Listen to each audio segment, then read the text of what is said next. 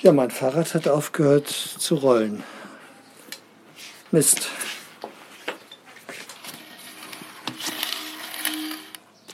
Da schleift nur noch das Rad.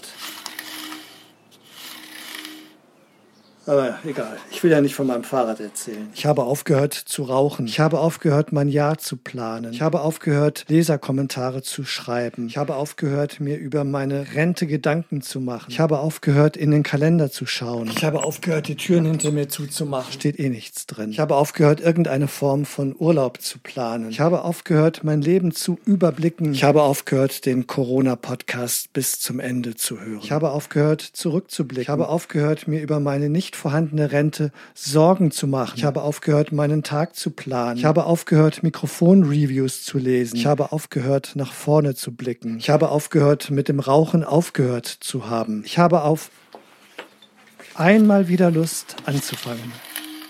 Muss aber erstmal mit dem Aufhören aufhören.